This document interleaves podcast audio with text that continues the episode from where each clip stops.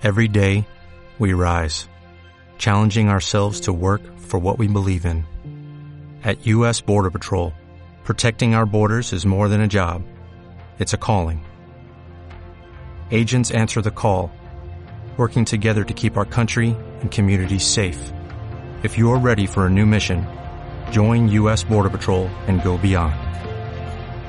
Learn more at cbp.gov/careers. Hola, muy buenas a todos y todas. Mi nombre es Gerard Prats y hoy os vuelvo a acompañar en un nuevo capítulo del podcast Revolución Sostenible, presentado por la marca de cosmética natural y ecológica Saigu Cosmetics. Cada semana queremos acercarte a temas relacionados con la sostenibilidad, empoderamiento y belleza consciente, para que juntos podamos crecer y aprender de los mejores expertos en estas áreas. Hoy tenemos con nosotros a Jenny Rodríguez. Ella es la persona que está detrás del blog Recetas Veganas, y aunque no es el primero que crea, este es donde está volcando toda su pasión en la actualidad. El amor por los viajes, la comida y el diseño gráfico se unen a una defensa férrea de la libertad animal, para explosionar en sus redes sociales llenas de vida y contenido, que te recomendamos que explores. Espero que disfrutes de mi conversación con ella. Hola Jenny, bienvenida al podcast Revolución Sostenible. Muy buenas.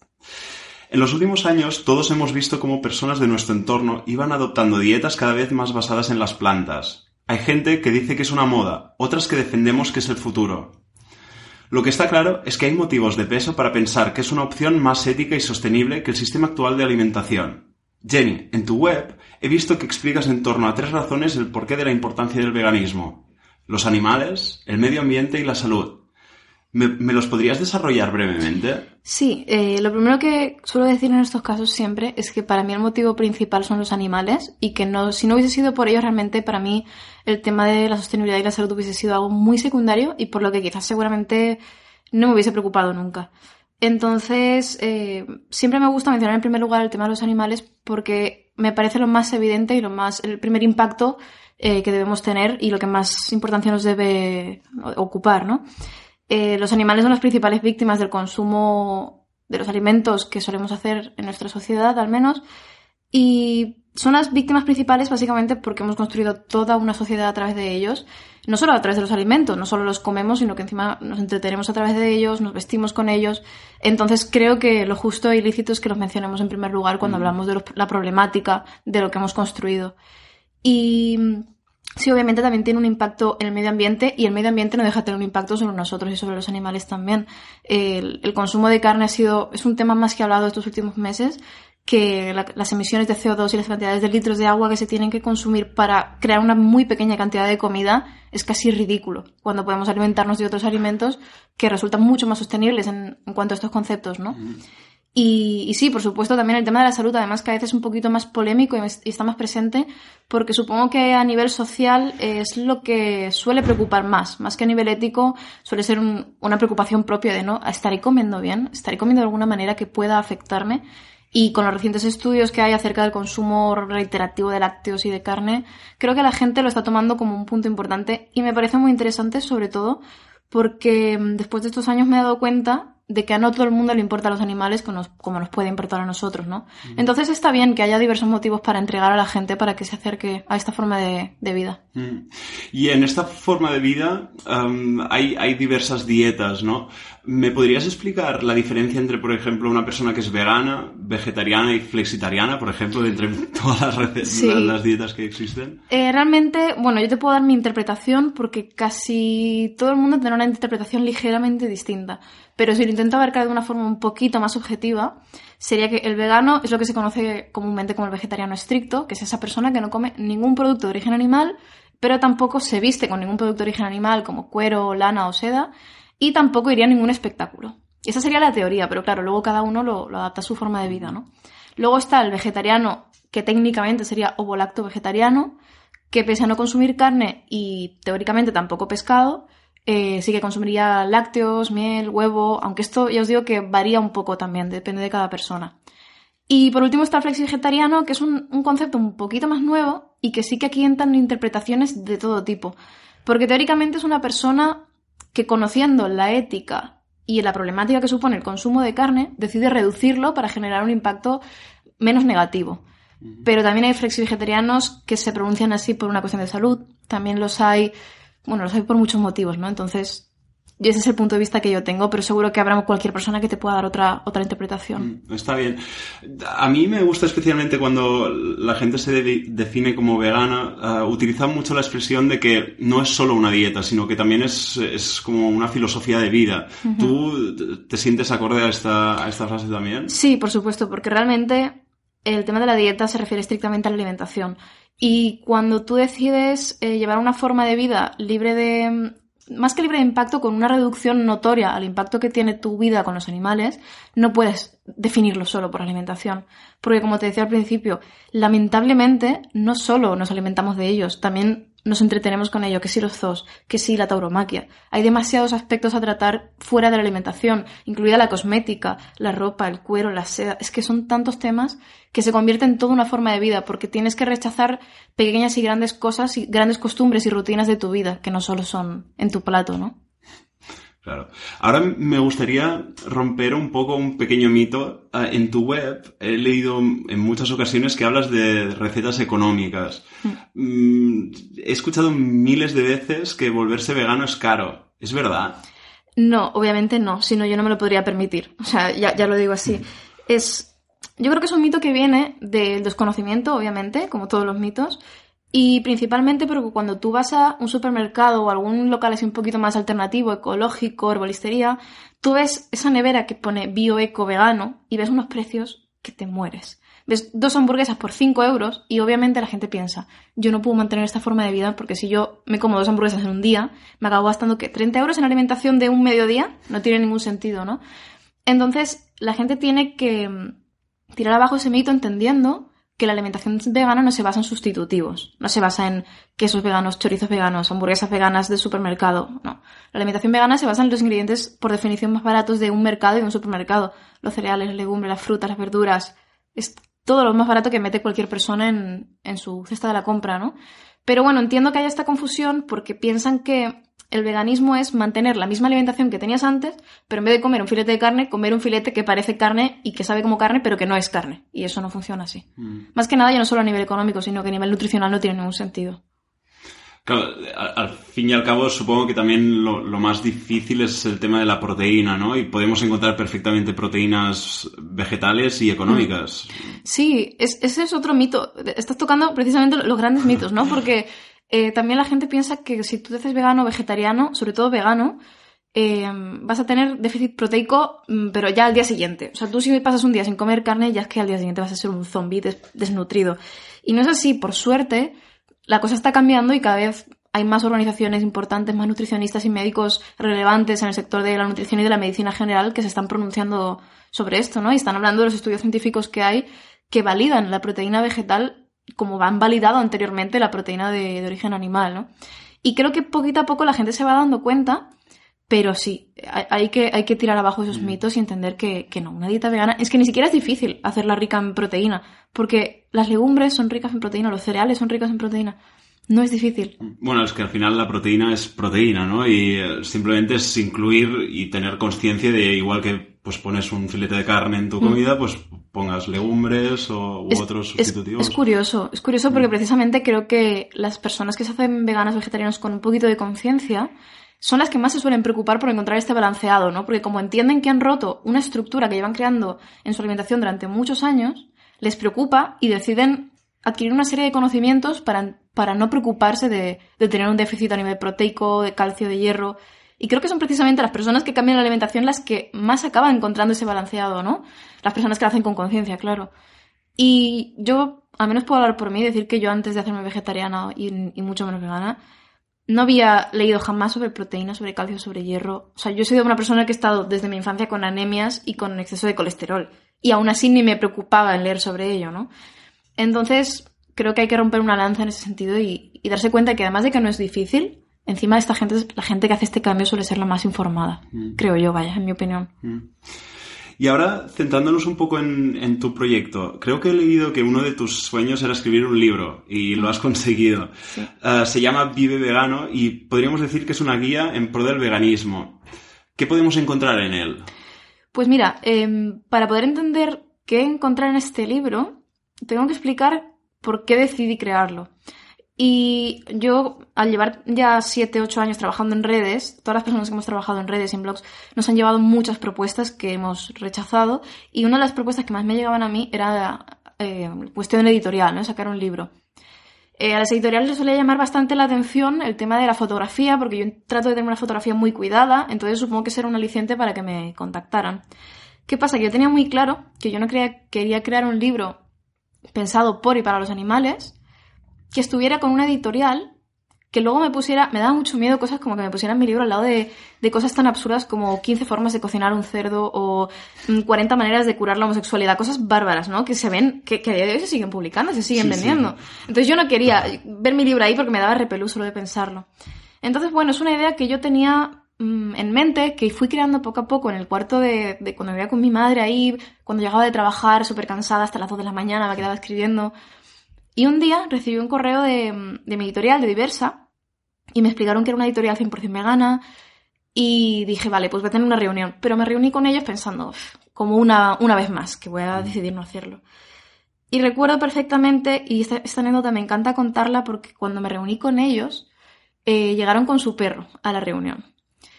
Y yo recuerdo esa escena como diciendo, este es el primer indicativo de que esta gente y yo vamos a funcionar. Es decir, ¿qué, gente lleva a una reunión profesional su perro, ¿no? La clase de gente con la que yo quiero trabajar, definitivamente. Y le empecé a contar mi idea y yo tenía muy claro que no quería que la editorial metiera mano en la idea que yo tenía. Porque considero que el veganismo es un tema tan delicado que hay que tener una comunicación tan cuidada que a la mínima que comuniques un poco mal, la gente te puede malinterpretar y sin querer ya has comunicado algo que, que ha roto todo lo que has creado durante todos estos años, ¿no? Y ellos me dijeron que confiaban plenamente en mi creatividad y dije, vale, primer paso, superado. El segundo, que para mí era imprescindible, era poder donar una parte del dinero recaudado a un santuario. Y ninguna editorial me lo permitía. Básicamente lo que las editoriales me decían era, tú con tu dinero, tú puedes hacer lo que tú quieras. O sea, cuando yo te pague, pues tú coges ese dinero y se lo das a quien quieras. Ya, claro, eso, yo ya lo sé. Pero yo lo que quiero es que haya una implicación por tu parte también. Y cuando hablé esto con Diversa me dijeron que sí y que de hecho iban a, donar ellos parte de sus beneficios también, que íbamos a hacer una parte común para, el santuario. Y decidimos hacerlo para el santuario Gaia, que está aquí en, Girona. Entonces empecé a ver cómo el proyecto que yo llevaba tantos años pensando y soñando empezaba como a, tener sentido y coherencia. Y dije, esta esta es la mía. Y yo tenía muy claro también otro aspecto que no quería crear solo un recetario, porque las recetas para mí son una forma de activismo. Y creo que mi forma de cocinar no tiene sentido si la gente no entiende por qué cocino. Porque para mí cocinar, pues es sin más. Quiero decir, yo no he estudiado cocina, yo soy diseñadora en realidad. Pero quería que la gente entendiera el por qué. Entonces se me ocurrió crear una especie de manual. La guía que a mí me hubiese gustado que me entregaran cuando yo dije, oye mamá, que quiero ser vegana. Me hubiese encantado que me hubiesen entregado este libro, un libro que me dijera, el tema de proteína, el tema de la B12, el tema de tranquila, que es normal si la cagas al principio, que no pasa nada. O sea, no, se puede ser 100% ético y limpio con, con, la vida y con el mundo. Tranquila, relájate, no pasa nada. Y, y el hecho de que alguien me diera un mensaje de calma, decir, bueno, a, lo mejor encuentras gente que cuestiona mucho tu idea y va a estar tocándote las narices hasta el último de los días, pero no pasa nada, porque si tú estás de acuerdo con lo que haces, pues todo está bien. Entonces quería explicar todo esto, quería explicar teoría básica, un poquito de generar esa empatía, esa, sensación de tranquila, tranquilo, que estoy aquí y he sentido lo mismo que tú y está bien, no pasa nada. Y entonces en la segunda parte crear un recetario, para decir, ahora que sabes la teoría y que sabes cómo hacerlo con seguridad para tu salud y para tu mente, ahora puedes ponerlo en práctica. Y básicamente eso, quería que cuando yo hablase de mi libro fuera el libro que me hubiese gustado tener cuando empecé a ser vegana. Pues eh, enhorabuena porque realmente lo que transmites es súper interesante y ilusionante. También intentas hacernos ver que el mercado muchas veces nos engaña para, mm. para hacernos ver que el mercado de la leche, de la mm. carne, de la piel es, es, ético cuando realmente no lo es. ¿qué, ¿Qué crees que hace el mercado para que nos lo creamos? Mira, creo que Además pasa cada vez más. Esto es un punto que yo también quería tratar muy claro en el libro, porque aunque siempre trato de tener una comunicación bastante tranquila y relajada para que la gente se sienta bien y, entienda que estamos abiertos al debate y que, está bien debatir esto, eh, tenía muy claro que quería dejar muy específicamente marcada el número de víctimas que hay por el consumo de carne, entre otros aspectos, porque la gente no se imagina los números tan bestias que hay. Estamos hablando de millones de animales, solo en España Solo para consumo de España, exportación, hablamos de millones de animales al año. leído miles de, de animales por minuto en el mundo. Barbaridades. Sí, sí, sí, auténticas barbaridades que son, son números tan grandes que hasta nos cuesta de imaginar e irónicamente nos desconecta un poco del concepto de empatía, ¿no? Porque cuando son números tan estratosféricamente desorbitados, ya es que lo, lo ves como algo no real, lo ves como algo que, que realmente te están contando una mentira, ¿no? Y lamentablemente no es, no es mentira. Entonces, eh, quería dejar esto muy claro y, quería dejarlo como, como, prioritario, ¿no? Como que la gente entienda realmente cuál es el motivo y por qué las industrias se molestan tanto, tanto, tanto en ocultarlo. Porque realmente yo, hay una cosa muy clara que digo en el libro que es, la gente no come carne porque le gusta hacer daño a los animales. Nadie, di- nadie se sienta para comer carne y dice qué bien que hoy estoy contribuyendo con una industria terrible. No, nadie. Lo hacen por o por inconsciencia, por desconocimiento, por rutina, por muchos motivos que realmente no nos lleva a ese desprecio a los animales. Y sobre todo últimamente, como hay un movimiento creciente de ética y respeto hacia ellos, he visto, no voy a decir marcas obviamente, pero hay muchos anuncios en televisión que de repente están enfocando sus imágenes de marca al bienestar animal, ¿no? Tenemos el certificado de bienestar animal. ¿Qué significa el certificado de bienestar animal? ¿Qué diferencia hay con los animales explotados de verdad? Porque yo creo que esa vaca que sale pastando en tu anuncio, dudo mucho que sea realmente la que tú utilizas, las decenas de cientos de miles que utilizas tú para, para ordeñar y para distribuir leche, ¿no? Y si las, si los anuncios fueran realistas y en vez de salir la vaca pastando feliz con una niña por el monte, realmente fueran las vacas encerradas, enfermas, llamando a sus crías, esas escenas terribles que, que bueno, quien quiera verla puede, puede encontrar vídeos en internet, no es un secreto. Pues nadie lo consumiría, porque yo creo que la gente es potencialmente empática, y aunque estemos muy desconectados, nadie quiere contribuir con eso, casi nadie, vaya. Entonces creo que cuanto más conciencia ética hay, más la- las agencias de marketing se molestan en decirnos, no, no, tranquilos, que, que está todo bien, que realmente no es tan terrible, que las matamos pero, pero con cariño y que además viven una vida feliz. Pues yo no considero bienestar el, el hecho de que te pongan una fecha de caducidad como si fueras un producto. No, no lo entiendo así. No lo permitiría con ningún ser querido y no lo puedo permitir con, con animales.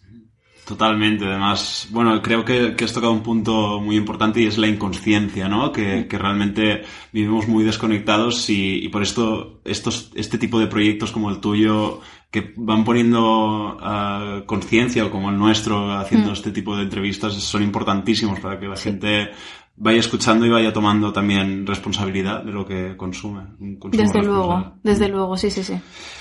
Eh, Estoy seguro que además, mm, después de escuchar estas cosas, habrá personas que se habrán planteado que, o que les habrá surgido unas ganas de reducir al menos el consumo de carne o de derivados. ¿Qué, qué consejos le darías a estas personas para empezar? Pues mira, yo le daría, el primer consejo es que lo hagan con conocimiento. No se puede uno arriesgar tanto a mm, de repente un día decir, quiero ser vegano. Ok, está bien, yo lo hice un día para otro y no hay ningún problema en eso. Pero tienes que tener un, mínimo de conocimiento. No te puedes pasar un mes comiendo espaguetis con tomate, ¿no? Creo que es básico saberlo. Y que no pasa nada por hacerlo a tu ritmo y a tu tiempo. Y que si lo hiciste una vez y fallaste, tampoco pasa nada. Puedes volver a intentarlo. Y si fallas una segunda vez, no pasa nada, hay una tercera. Y puedes ir intentando encontrar tu ritmo y intentar reduciendo, por ejemplo, si hay un tipo de carne que no te gusta, un tipo de producto de origen animal que no te entusiasma, eliminarlo, reducirlo, buscar asesoramiento de profesionales nutricionistas para que lo hagas de una forma segura y saludable. Y, y sobre todo eso, no imponerse un ritmo solo porque otras personas lo han hecho muy rápido y muy perfecto. O sea, que yo lo haya hecho de un día para otro ha sido, supongo que casi casualidad, e inconsciencia también, ¿no? Yo si lo hubiese hecho de un día para otro, a día de hoy, lo primero que hubiese hecho hubiese sido acudir a un nutricionista. No lo hice entonces porque no tenía ni idea, pero es lo primero que yo haría, acudir a una persona, un nutricionista sobre todo vegano, que sepa asesorarte, porque no tiene por qué saber asesorarte un nutricionista estándar, ¿no?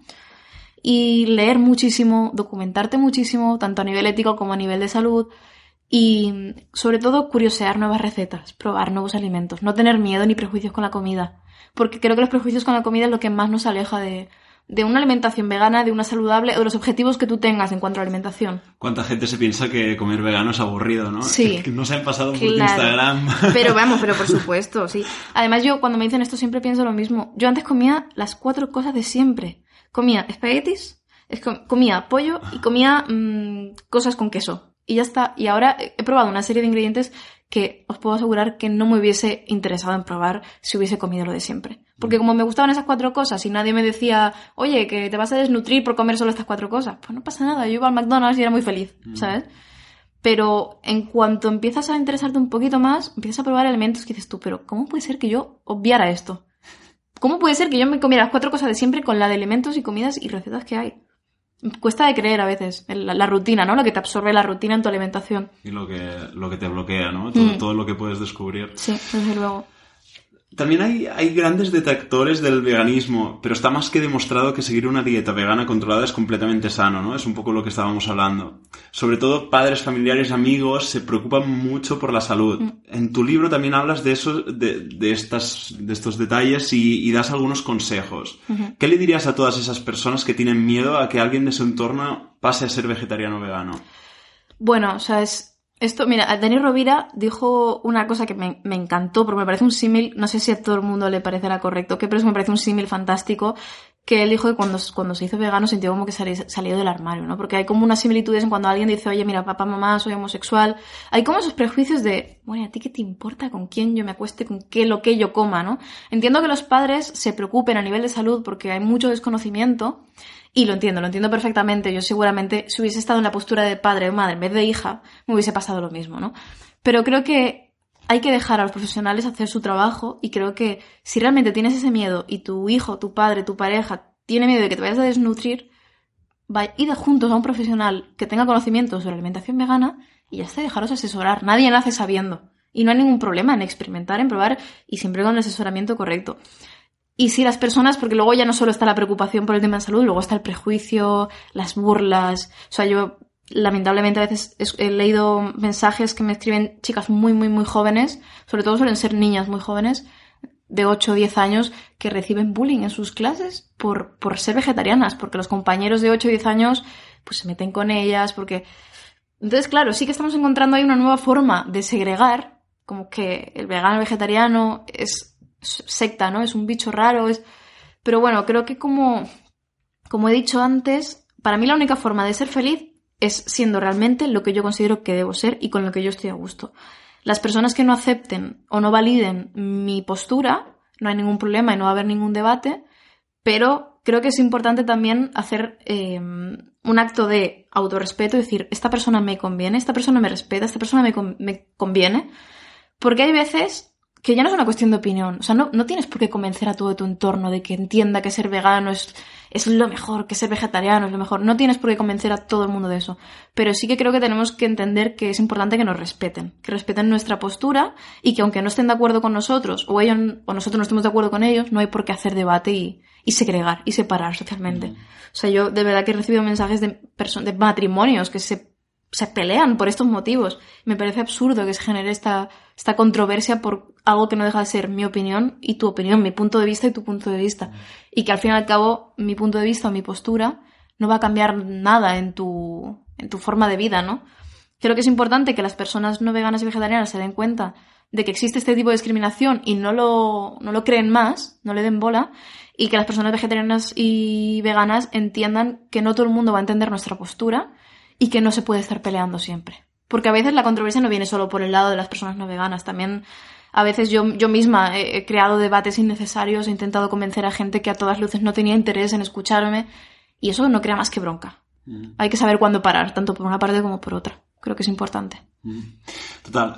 Además, eh, también es curioso porque hay ciertas personas que creen todo lo contrario, que solo por ser vegetariano o vegano vas a tener un cuerpo de 10 o, o vas a estar delgado. No, no sé si te ha, te ha pasado esto a ti. Es curioso porque a mí, o sea, de, de hecho me han pasado como de las dos caras de la moneda, ¿no? De que me digan, ay, pues no estás tan delgada para ser vegana, como si tuviera que estar en los límites de la desnutrición por ser vegana, y luego que me digan, ah, claro, por eso tienes ese cuerpo, porque comiendo así, y es como, bueno, no, o sea, yo siendo vegana puedo comer patatas fritas en mi cama todos los días, y yo muy feliz y a gusto con eso, pero bueno, teóricamente eso no es lo que hay que hacer, ¿no?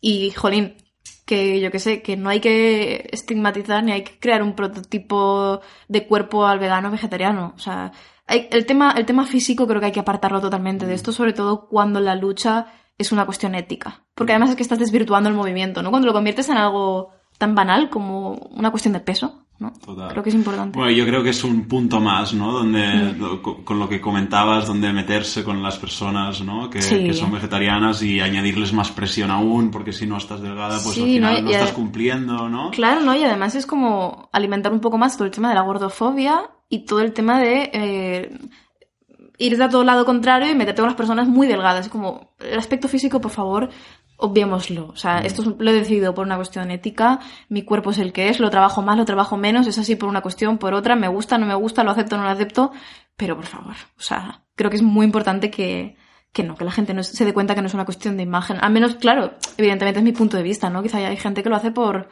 por adelgazar o porque cree que puede tener un físico diferente, pero, pero para mí es meter un tema que no, que no trasciende, Que vaya. no.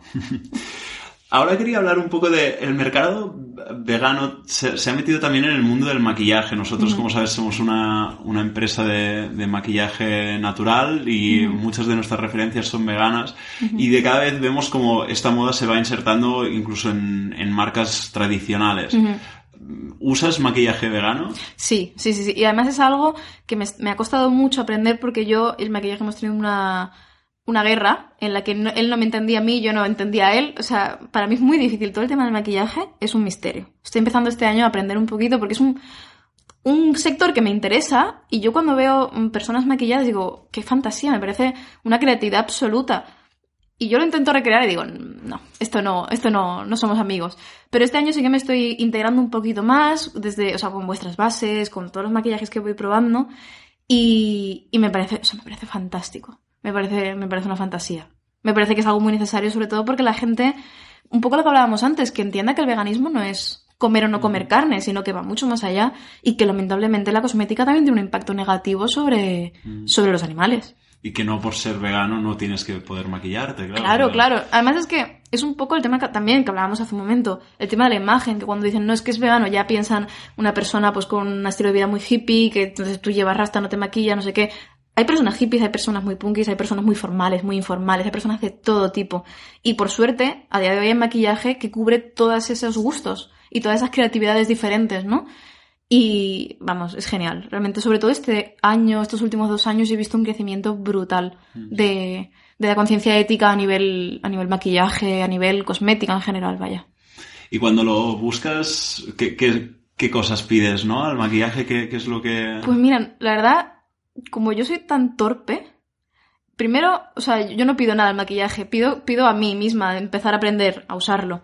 O sea, de verdad que este año ha sido mi reconciliación con el maquillaje, yo no, no tenía ni, ni idea. O sea, para mí, yo veía una base y decía, bueno, esto es algo ajeno a mí. Me gusta, me interesa, me parece creativo, me parece fantástico, pero no tengo ni idea de cómo usarlo. Pero realmente, por ejemplo, ahora lo que últimamente que estoy empezando a aprender un poco más, busco sobre todo que sea accesible, porque a veces piensan que el tema de cosmético vegana tienes que, tiene que ser que una base te cuesta 80 euros, que, o que es muy barata, pero si es barata y vegana ya es de mala calidad. Hay como este prejuicio también con la cosmética, o como que vas a encontrar poca variedad de tonos o de... No sé, hay muchísimos prejuicios, ¿no? Muchísimos. Entonces eso es en lo que intento. También cuando hablo de cosmética, que esto- este último año estoy intentando hablar un poquito más de ese tema también, intento demostrar que eso, que hay cosmética de lujo vegana, hay cosmética accesible vegana, hay cosmética para todos los tonos de piel, para todos los gustos, para la gente que le gusta maquillarse más oscuro, más suave, más duro, más... para todos los tipos. Justo nosotros intentamos luchar contra, contra esos prejuicios, ¿no? Claro. Teniendo una variedad de colores diferentes para personas veganas, no Mm. veganas, eh, con todo, diferentes texturas y siempre de buena calidad, ¿no? Porque al final es, es como algo que, que se Has, pide. has dicho una cosa muy interesante que es para personas veganas y no veganas. Y es que es muy interesante porque la gente cree que la comida vegana la cosmética vegana es para veganos. Y que si no eres vegano, pues eso no va contigo, ¿no? Es como el pan sin gluten. Bueno, yo como no soy celíaco, pues no lo pruebo.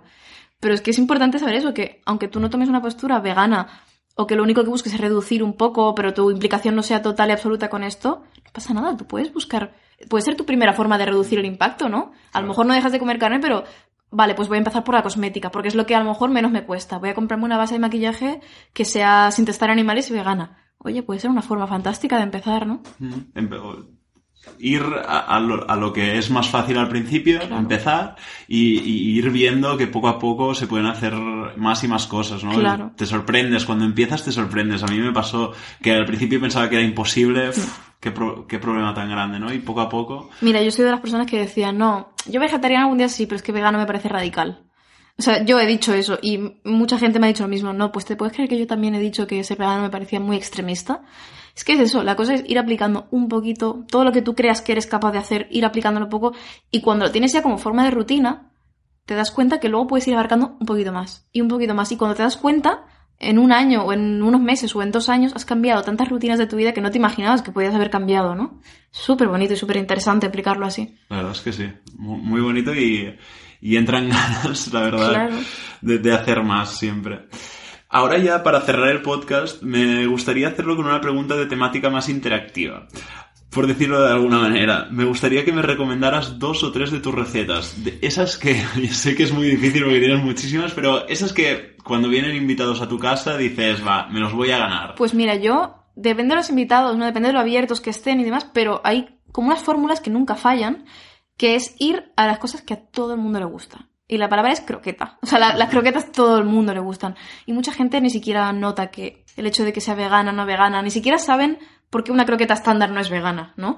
Entonces, tú pones, yo lo que suelo hacer es poner una serie de platos típicos que a todo el mundo le gustan, pero en versión vegana. Y que lo flipan. O sea, lo flipan. Tú le pones una tortilla de patatas vegana y todo el mundo, la pregunta estándar es, ¿pero cómo haces esto sin huevo, no? O, las típicas hamburguesas o burritos, o intento ser un poco creativa también a nivel de color para que sea llamativo.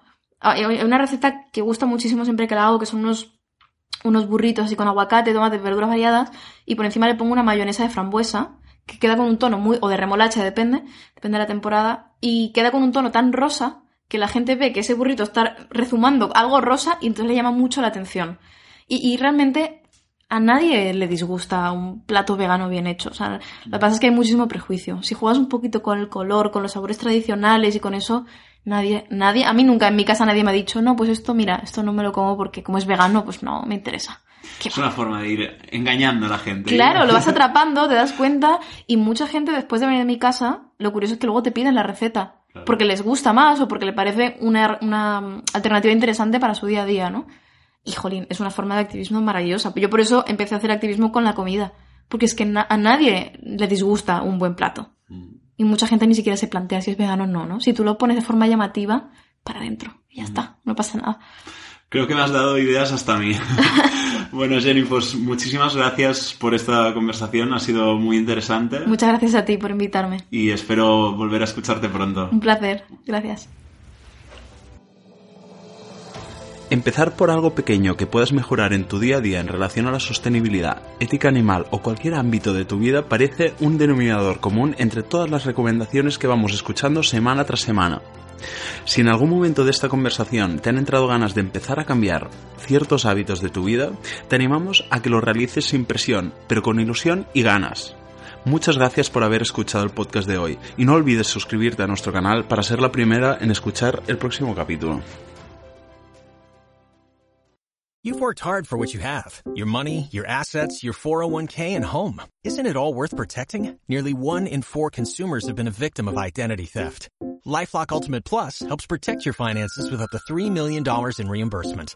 LifeLock alerts you to identity threats you might miss. And if your identity is stolen, your dedicated U.S.-based restoration specialist will work to fix it. Let LifeLock help protect what you've worked so hard for. Save 25% off your first year on LifeLock Ultimate Plus at LifeLock.com slash aware. Terms apply.